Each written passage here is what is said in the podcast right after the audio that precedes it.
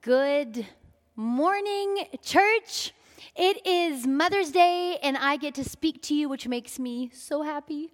And I just want to say to all girls, ladies, I am so excited. We're going to have a sisterhood night where we can actually see each other face to face. I am so excited, exuberant, electrified. I'm. It's just. It's been over a year. Um, it's going to be a really, really special evening. So make sure you sign up for it.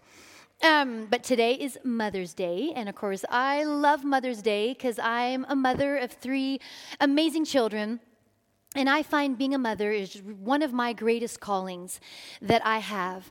Um, one of my greatest callings is to raise my children up to be godly children that are in love with God. And being a mother is not always easy but it is so rewarding. And I actually want to encourage you young mothers who still have young children where it can be tough and frustrating and you're tired.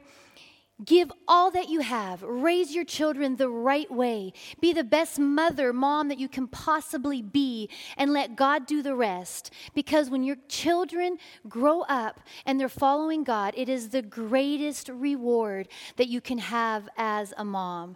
And so just encourage you to just keep on going. And then also a word to you women who you have wanted children and have not been able to have children. And we don't always understand everything.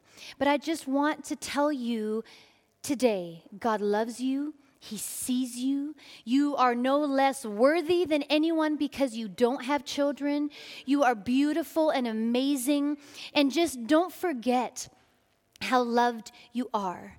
And also, you know, you can be a mother in this house, in this church, in other areas of your life where younger people people need that motherly role and maybe don't have that motherly role from their own mother don't know why and you can have that motherly influence, motherly, motherly role for other people. Us to have those mother instincts, the love of a mother's heart, it's in us. So um, I Oh, yes, I almost forgot. So, mothers, we have a clip adorable kids in our church who are talking about their moms. So. Die kocht immer so gut. Dass sie immer gut. Nein, Ameise. Ein Löwe. Um, play annoying music. Annoying my two siblings. Mit meinem Video stressen. N O A. That she wanted to be here. That because she always does homeschooling with me, she sometimes takes me. To, she like does lots of stuff for me. I probably miss just like her personality and being with her. Ja, ja du kochst immer so schlecht. Du kochst immer. Ja, Planhaar und wie du so schippst. Ship. Us, because my dad always works. And see? I like to be at this place. And zu Hause. Und auch. Bei mir bei die Hausaufgaben helfen. Yeah, I love her. She's the best mother in the world. Dass ich sie liebe, say like, you're a really good mom. Dass sie Spaghetti mit Tomatensauce kochen soll. Oh my, a moment here and just say, to my mom, Mom, how much I love you. How, and so I want to say thank you to you. And I just love you from the bottom of my heart. Asked for it. And today we're going to be talking about relationships. And in this last year, I mean, re- re- relationships have always been complicated, but especially in this last year, after this whole last year, our relationships have been under attack.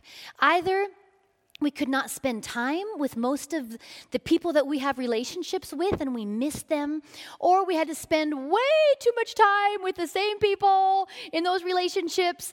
Um, we some people could spend a lot of time some people could not spend any time with. And so it really affected our relationships and actually really hurt our relationships. Um, we couldn't get together in big gatherings, have parties, have events, um, family gatherings, physically meeting as a connect group, serving together on Sunday or during the week, making a difference together. This has all greatly affected us.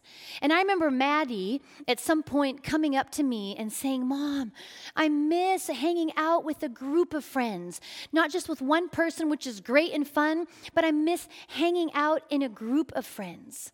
Um, some of our marriages have gotten better, like really improved. I've heard that from quite a few couples. I have also heard from others that their marriages have been going through a rough time. It has not been easy spending so much time together, not having that time apart just to kind of breathe. For you singles, it has not always been easy either. In a, a survey that I found, um, asking people who were single if they had been dating during the pandemic, and only 9% said that they continued to date, and 84% of the 9% said that it was a very difficult experience.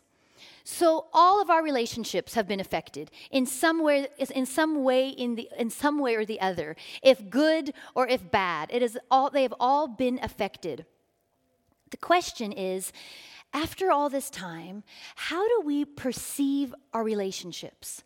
Are they as important to us as they were before the pandemic? Or have we gotten lazy in working in our relationships? Have we even forgotten? How to have relationships. What do we do with relationships? We've gotten so comfortable with just hanging out with our family because that's a lot of times all that we were allowed to do. I've heard from parents of younger children that are in school, and now we're school here in Germany, some of the the way they do it, one week they're at school, one week they're at home, or two weeks at school, two weeks at home, or of course, like everyone for the longest time, not in school at all. And their kids, when they're at school, it's like they have forgotten how to be social, how to hang out during lunch with their friends or meet new people. I heard a mom, or a mom was telling me from her 22 year old son, who has been doing, been doing online college for over a year now, and it looks like hopefully now this next semester, the fall semester, he'll be able to go back to normal college where you actually see people. And he's really nervous. He's not sure how he'll be able to interact, if he even knows how to interact with people anymore. It's really affected us. But I must say, and I'm so proud of you, church, that throughout this whole time with our Connect groups, meeting over Zoom, I have watched, Will and I have watched how you guys have dug deep and said, No, we have got to keep working on relationships. I've got to make new relationships during this time. And our Connect groups over Zoom have done so well. So many people have met new people. There's so many beautiful testimonies of what has all happened happen during these Zoom Connect groups. So I just, I applaud you, church. Um, for digging in deep and realizing how important relationships are. But this hasn't been the case for all of us. Um, some of us have really become lonely during this time. Like I was saying, we've gotten lethargic with even working on relationships. We don't know how to have meaningful relationships. We've forgotten how important relationships are. Um, and we really have to start working on this again. For those of us, for those of us who are introverts, which I am not, but for those of us who are introverts, I can imagine this last year, you've maybe felt that this has been a blessing for you.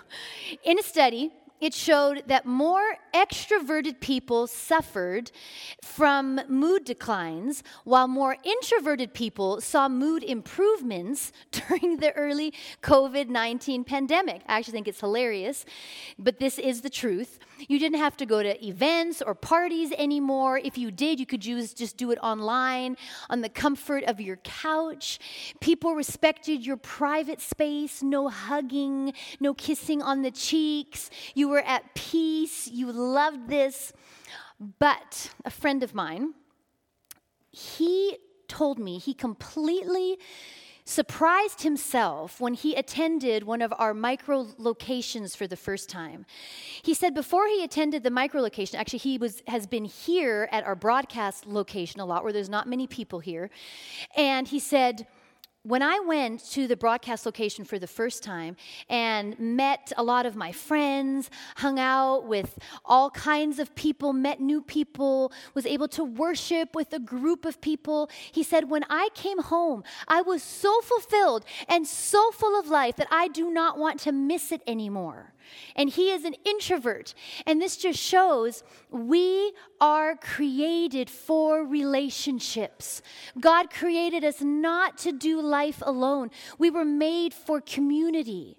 After all, God is a community in Himself God the Father, God the Son, God the Holy Spirit. We do life together.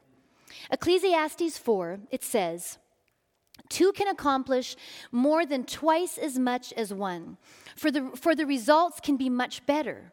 If one falls, the other pulls him up. If a man falls when he's alone, he's in trouble.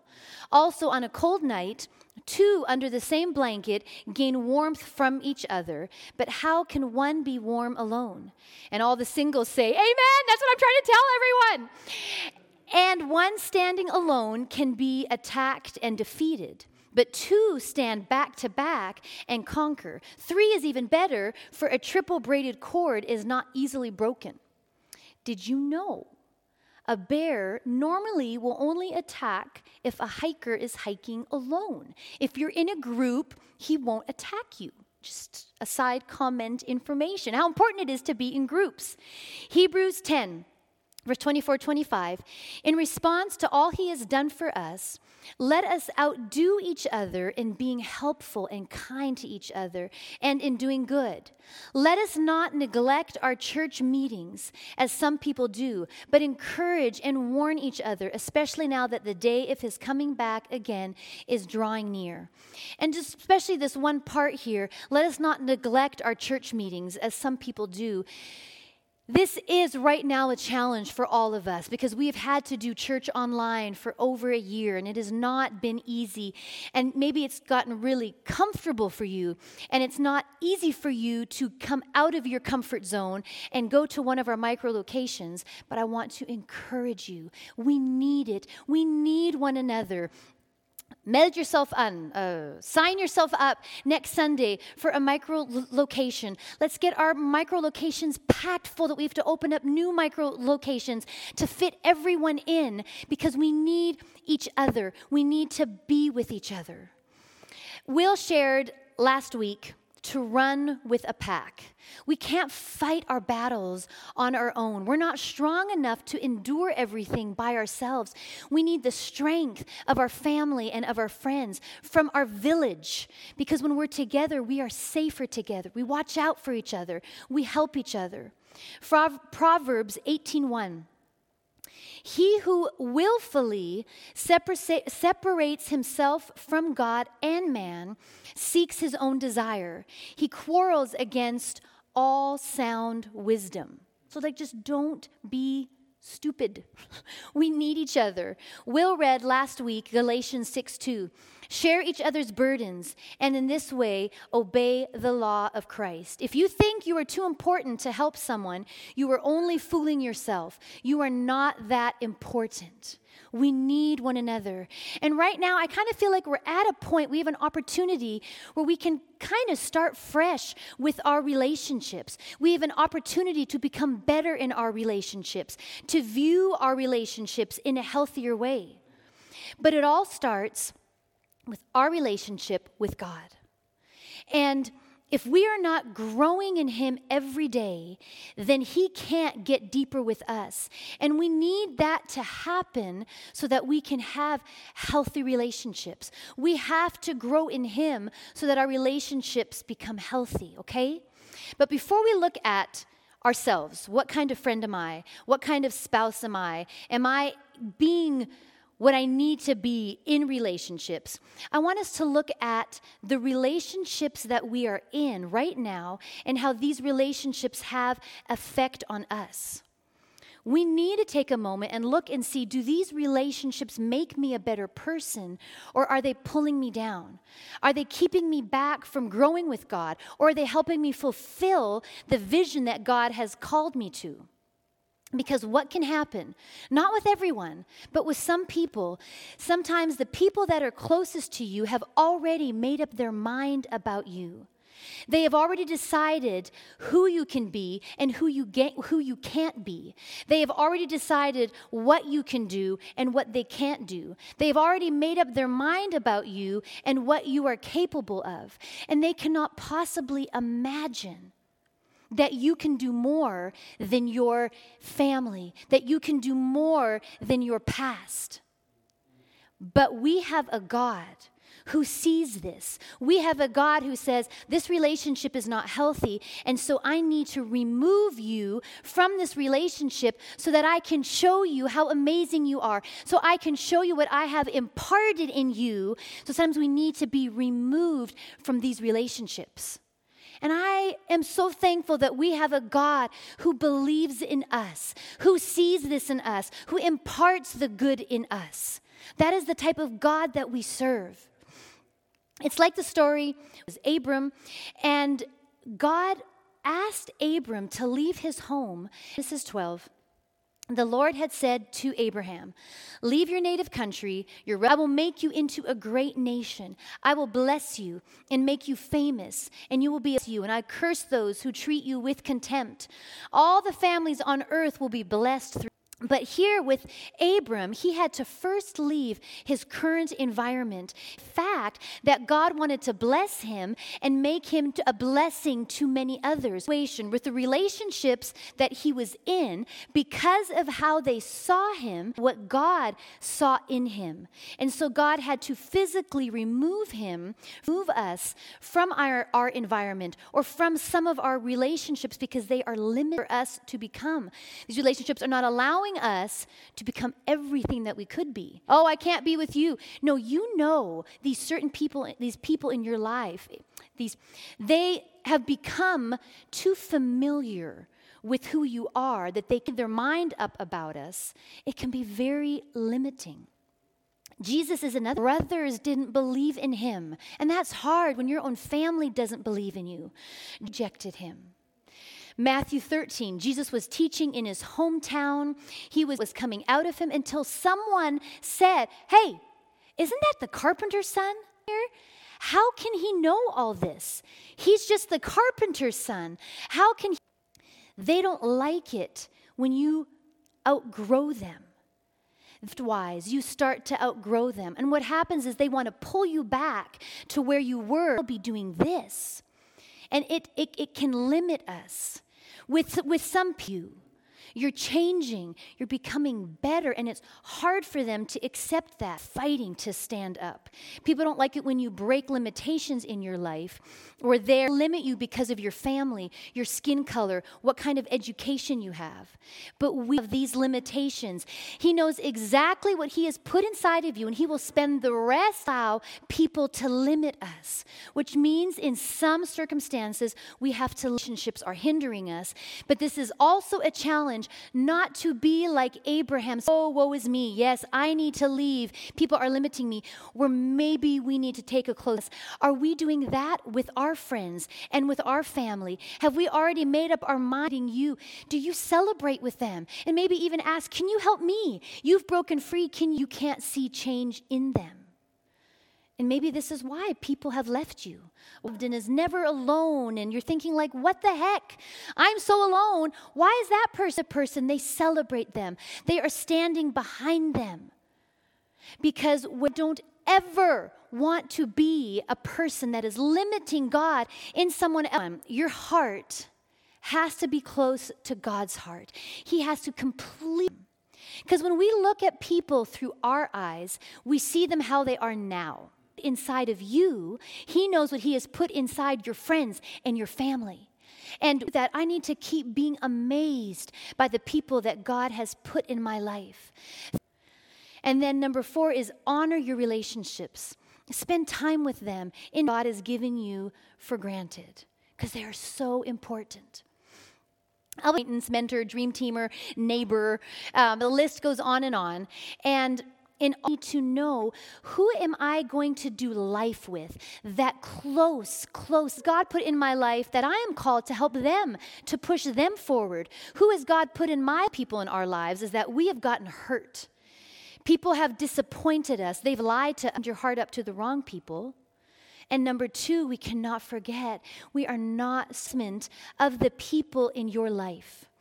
Not everyone will have, will have the same relationship with me. We actually shouldn't treat and loved them all. He was there for them all. He cared for them.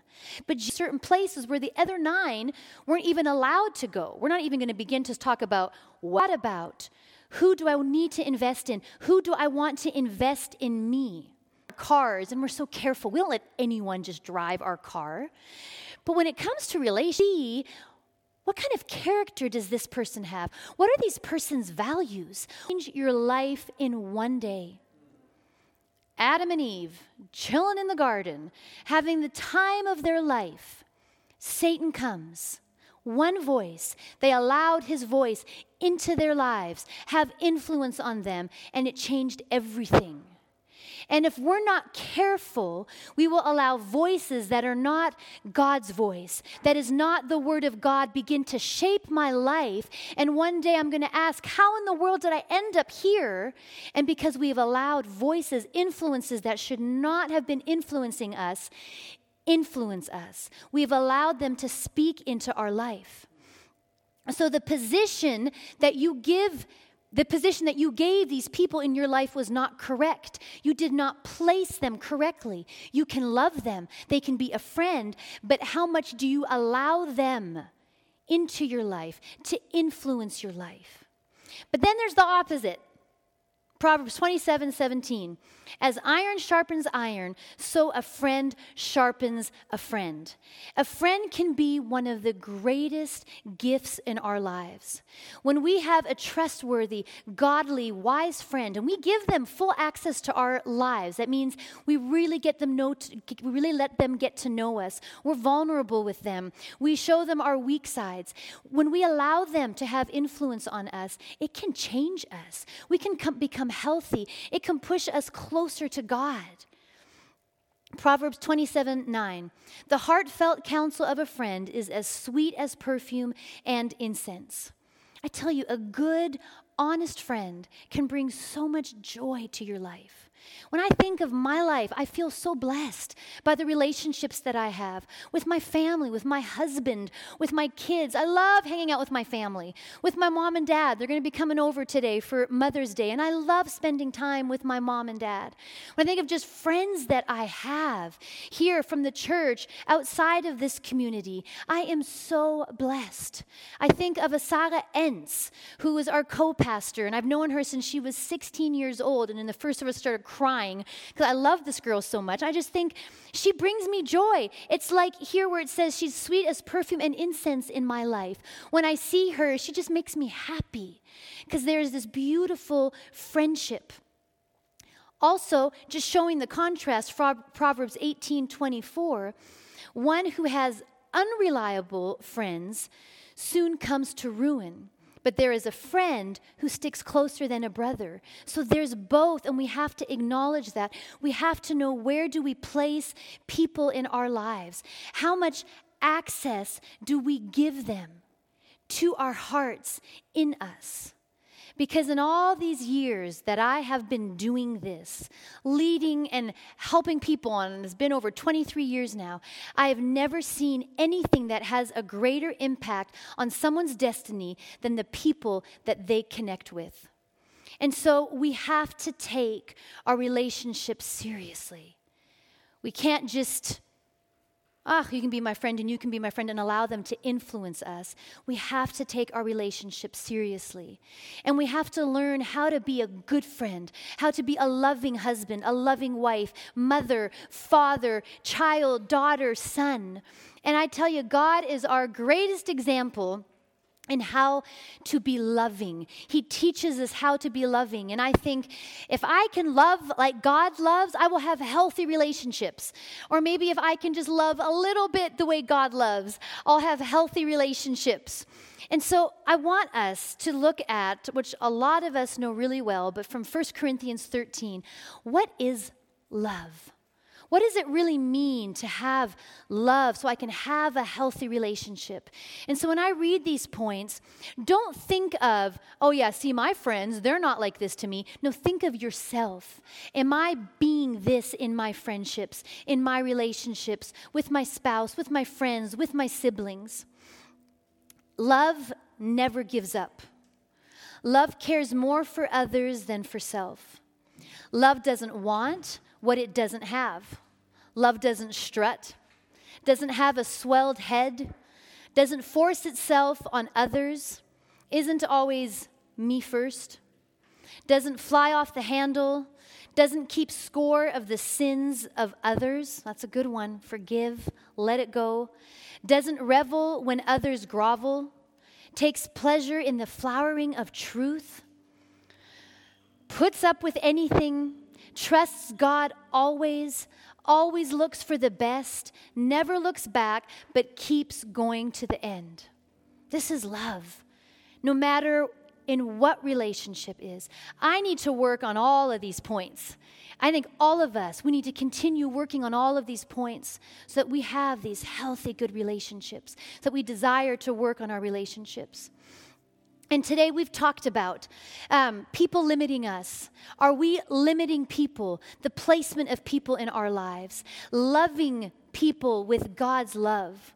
But none of this has any meaning if we don't know who Jesus Christ is, if we have not correctly placed Jesus Christ in our life if we don't have this personal relationship with Him. And that is God's desire that every one of us knows Him and that we learn and recognize that He has forgiven our sins, that He wants a relationship with us.